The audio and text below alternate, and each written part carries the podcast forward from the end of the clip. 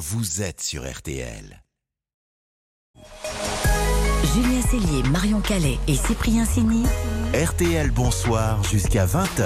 C'est votre émission 18h et 21 minutes pour garder le sourire, pour apprendre plein de choses. On s'occupe de vous jusqu'à 20h. Euh, La bande s'agrandit puisque nous accueillons autour de cette table notre spécialiste littérature. Bonsoir Bernard Lehu. Bonsoir la bande. Euh, Tous ensemble, nous recevons maintenant et nous en sommes ravis nos invités événements Guillaume Musso et Miles Hyman. Bonsoir à tous les deux. Bonsoir. Bonsoir. La vie secrète des écrivains, l'un de vos best-sellers, Guillaume Musso ressort aujourd'hui en librairie, cette fois-ci en roman graphique chez Calman Levy Graphique. Miles Hyman, vous avez adapté, dessiné ce thriller palpitant. Alors l'histoire, c'est celle d'un romancier célèbre qui vit reclus depuis 20 ans au milieu de la Méditerranée. Il a totalement arrêté l'écriture. Une jeune journaliste vient troubler euh, son repos et tente de percer son secret. Au même moment, un cadavre est découvert sur l'île où se situe l'intrigue. Alors le roman était haletant, le roman graphique l'est aussi. On l'a dévoré d'une traite euh, avec toute l'équipe. euh, ce, ce roman graphique, Guillaume Musso, vous avez souhaité cette adaptation. Je crois que vous avez eu une révélation devant des dessins de Miles Hyman pendant un trajet Paris-Nice. ça? Absolument, absolument. J'ai- lu sur un, sur un vol euh, Paris-Nice euh, le, le- la, la BD de Miles qui s'appelait La Loterie. Et c'était au moment où sortait le roman. Et quand je suis arrivé à Nice, je me suis dit, mais il faut à tout prix que je puisse convaincre effectivement Miles d'adapter mon, mon livre. Et je, pensais que Miles, en fait, vivait aux États-Unis. Je savais pas qu'il était francophone, francophile. Je lui ai envoyé un, un mail en proposant de lui envoyer le, le roman. Dix minutes après, il m'a dit mais oui, je lirai avec plaisir vo- votre roman. Je lui ai envoyé et trois jours après, il m'a dit ça ferait une adaptation rapide, formidable. Alors, Miles Hyman, vous avez commencé par lire le, le roman. Oui. Et, et- et qu'est-ce qui s'est passé ensuite? Qu'est-ce que ça provoque en vous? Bah, tout de suite, des images qui ont déferlé. euh, C'était très, très riche. Euh, J'ai tout de suite imaginé les décors, les personnages. C'était vraiment euh, un univers littéraire qui me parlait graphiquement et qui, qui avait tout de suite les images.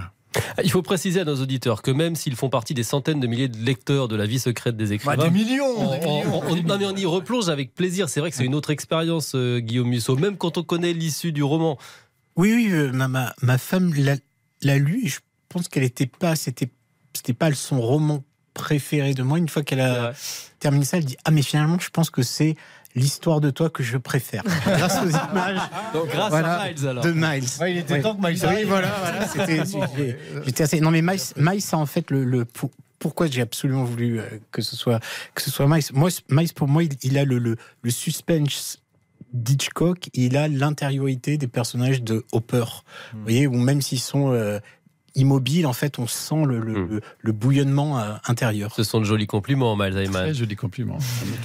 Ce, ce livre, c'est aussi l'occasion de pénétrer dans l'intimité d'un écrivain, le héros de l'histoire. Alors évidemment, à la lecture, on se demande un peu s'il y a des similitudes avec votre quotidien. Euh, Guillaume Musso, Bernard, vous avez eu la chance, vous, il y a deux ans, de pénétrer dans l'appartement où Guillaume. Musso euh, travaille. Ah oui, oui, au dernier étage, là, Oui, pas loin des absolument, Champs-Élysées. Alors, ce qui est étonnant, c'est que vous vous astreignez, Guillaume, aux horaires de monsieur tout le monde, à des horaires de bureau. Pourquoi vous vous infligez cette discipline? D'abord parce que je ne connais pas de moyen de faire en sorte d'écrire un livre sans passer par la case travail. Donc il faut absolument euh, travailler, travailler beaucoup. Euh, moi je travaille quasiment tous les jours euh, de l'année. J'accompagne mes enfants à, l'école et puis j'ai effectivement cette journée de bureau. Ça permet d'avoir Faites comme des nous, en fait. rituels. Ben oui, voilà. ça permet de voir effectivement avancer le, le travail. C'est une activité solitaire. Ça c'est effectivement le, le point noir Ouais. Mais euh, au moins effectivement vous êtes vo- votre propre vous êtes vous êtes Dieu en fait Vous êtes, Mm, euh, alors que euh, un travail de scénariste vous êtes euh, c'est dav- c'est davantage collaboratif Ouais. mais mais vous faites pas ex- et- et, euh, ce que vous, vous avez forcément envie alors que là effectivement un roman vous vous, vous l'assumez entièrement Mm, mm, mm. parce que vous avez été décisionnaire d'absolument tout. Euh, moi, je, je- je rédige la quatrième de couverture, je m'implique sur la, la, la couverture, les pubs, les, enfin voilà, je, je, Ouais. je suis mon roman, c'est moi, parce que je peux dire au moins, voilà, vous l'aimez, vous l'aimez pas, mais au moins, euh, je, je euh, au moins c'est moi. Vous assumez tout, quoi. Et vous, Oui. Miles Simon, vous, vous faites pareil Vous avez des horaires de bureau précis dans un bureau Vous travaillez, vous dessinez? J'essaie, mais c'est difficile. Ah. Surtout pour ce livre-là. Et C'était très, très riche, très dense. Et il y avait, en fait, euh, beaucoup de planches à faire. Donc, j'ai un peu débordé sur les soirées euh, de temps en temps. Alors, dans la vie secrète des, des écrivains, Guillaume Musso, euh, votre héros décrit ainsi son métier. Un métier où on reste assis en pyjama à bouffer de la pizza froide. Est-ce qu'il use ce métier? Est-ce que parfois vous avez eu envie de, de tout claquer, de tout arrêter comme Mais votre héros? C'est comme c'est les, les personnages de Truffaut qui disent c'est une joie et une souffrance. Eh oui, et c'est un peu sou- souvent je dis en reprenant euh, Anaïs Nin, je déteste écrire, mais j'adore avoir écrit. Une fois que le roman est fini, voilà, vous dites waouh super. mais euh, oui, un côté effectivement euh, compliqué de par la solitude effectivement que que ça implique. Et le, le héros, il dit aussi le succès repose sur un malentendu. Il est très, Absolument. il est très cynique ou vous pensez qu'il a un peu raison? Non, non, je pense que dans euh, le succès, il y a trois facteurs. Il y a le travail, il y a le talent. Alors, ce que j'appelle talent, c'est la, la, la singularité que- vous avez, c'est-à-dire ce que vous faites un petit peu différemment des autres. Et il y a la chance. C'est-à-dire, moi, je suis persuadé que si mon, euh, mon roman euh, et après euh, était arrivé cinq ans avant ou cinq ans après, il n'aurait pas marché. Il y a un, un moment, ne Ouais, pas ouais, très bien pourquoi il y a quelque chose dans l'air qui fait que les gens ont envie de lire ça, de voir ça, et, et ça c'est euh, inexplicable. Il faut avoir l'humilité euh, de, de, de l'admettre et de l'accepter. Miles Simon, alors cette île où se déroule le- l'intrigue, elle est superbe. Évidemment, on pense à la Méditerranée, peut-être Porquerolles, ça, ça va faire plaisir à Bah oui. Sylvain Sini, Ouais, ça lui rappelle le pays. Mais euh, où êtes-vous allé la, la chercher? Comment, de quoi vous vous êtes inspiré? Est-ce que, mais peut-être vous êtes allé sur place faire des repérages comme on le fait euh, au cinéma? J'ai fait, euh, c'est un mélange. Euh, J'ai fait quelques recherches. Euh, Je suis allé à Porquerolles. euh, J'ai Ah. regardé un peu ces îles-là, à Porquerolles aussi. Mais je, je connaissais déjà Hydra, qui est une autre référence dans le, oui. Dans le Oui. livre.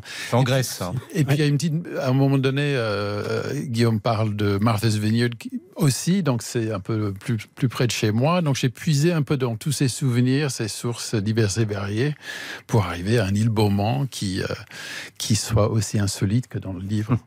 Alors, on a été marqués, nous aussi, dans, dans ce livre, par euh, euh, ces mots pas forcément tendres de votre héros euh, avec les journalistes. Ah, ah bon L'interview, exercice faussé qui n'a plus grand sens hormis la promo.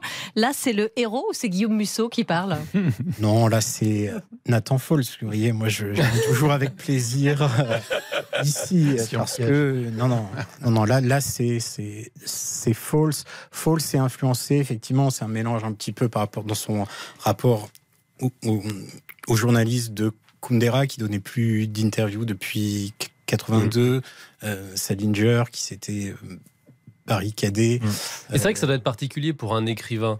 Euh, on reste enfermé tout seul, Ouais. vous l'avez dit, c'est extrêmement solitaire comme travail. Et puis, d'un Exactement. coup, là, on se Voilà. retrouve avec Ouais. des promos Ouais. 4, Ouais, 5 ouais, parfois ouais. par jour. oui, vous avez ces 10, mois d'enfermement complet et deux mois où, euh, où vous rencontrez énormément de gens. Euh, oui, alors on, s'y fait, mais euh, c'est vrai que c'est deux vies. Et c'est deux, voilà. Et il y a, y a rien de normal dans ça, ni dans l'exposition médiatique, ni dans le fait de rester enfermé euh, 10 heures par jour pendant, pendant un an. Alors donc, c'est Nathan Fols aussi, et non pas Guillaume Musso, qui dans le roman règle quelques comptes avec euh, certains critiques littéraires. Ah bon Ça, Je, je m'en souviens pas. Bon, ah, ça n'est un secret pour personne qu'une partie de la critique a, a parfois été condescendante avec vos livres. Cette idée qu'il y aurait une bonne ou une mauvaise littérature, Guillaume Musso, ça y est, là, vous vous en êtes, euh, vous êtes passé à autre chose? Oui, enfin ça, ça continue à, quand même m'interloquer à, chaque fois euh, que euh, en France il y ait cette euh, voilà cette euh, cette mise à l'écart comme ça très condescendante.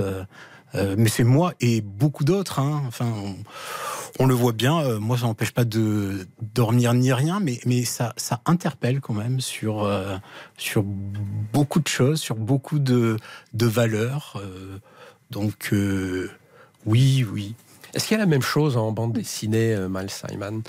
Non, enfin j'ai envie de dire non, euh, peut-être différemment. Il y a d'autres snobismes, mais déjà c'est un art populaire à la base. Donc euh, même si c'est la bande dessinée se diversifie euh, un peu plus chaque année, non, je pense que c'est il n'y a pas la Mm. même euh, vision de notre métier. Ju- Juste pour terminer, en janvier dernier euh, sur RTL, avec Oui. Bernard, euh, Oui. Vous nous disiez j'ai pas de Un projet. scoop J'ai Non, pas, c'est de vrai. projet- j'ai pas de projet de roman pour cette année. honnête. Euh, Non, c'est vous- vrai. C'était la première fois depuis 18 ans. Ah oui. Ouais, je me. Musso en 2023. donc vos Nous, lecteurs- lecteurs, nous sommes orphelins. Voilà, ils vous attendent les lecteurs comme Cyprien. Ah Est-ce que vous travaillez sur un nouveau roman pour 2024 Oui. Ah Donc, vos journées de 10 heures Non, oui, oui, voilà. Ça c'est un, un peu moins, mais mais voilà, je, je suis à la moitié d'un nouveau euh, roman. Plaisir d'écrire est intact. Donc euh, voilà, en 2024, et vous serez les premiers à savoir. Mais quand, premier, Quand j'aurai fini. premier semestre, deuxième Je semestre. sais pas encore. Je- Ah, il est gourmand, une fois que le roman aura été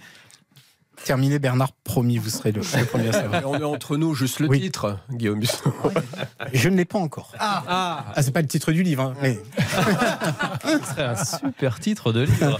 Merci beaucoup Guillaume. Merci à vous. Merci, Merci beaucoup. Diamond, pour ce Merci. moment Merci. passé avec nous dans RTL. Bonsoir, la vie secrète des écrivains est de retour en librairie, adapté donc en roman graphique. Merci pour cet Merci échange vous, ce vraiment. soir. L'émission continue dans quelques secondes avec l'humour toujours très bienveillant d'Alex Vizorek.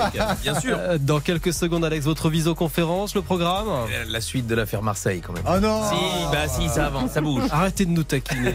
Et puis il y aura RTL Inside, les reporters de RTL qui vous font vivre l'actu de l'intérieur. Oui, à Versailles, avec nos envoyés spéciaux qui ont pu pénétrer hein, cet après-midi dans la galerie des glaces, juste avant l'arrivée des invités du banquet en l'honneur du roi. A tout de suite sur RTL. RTL.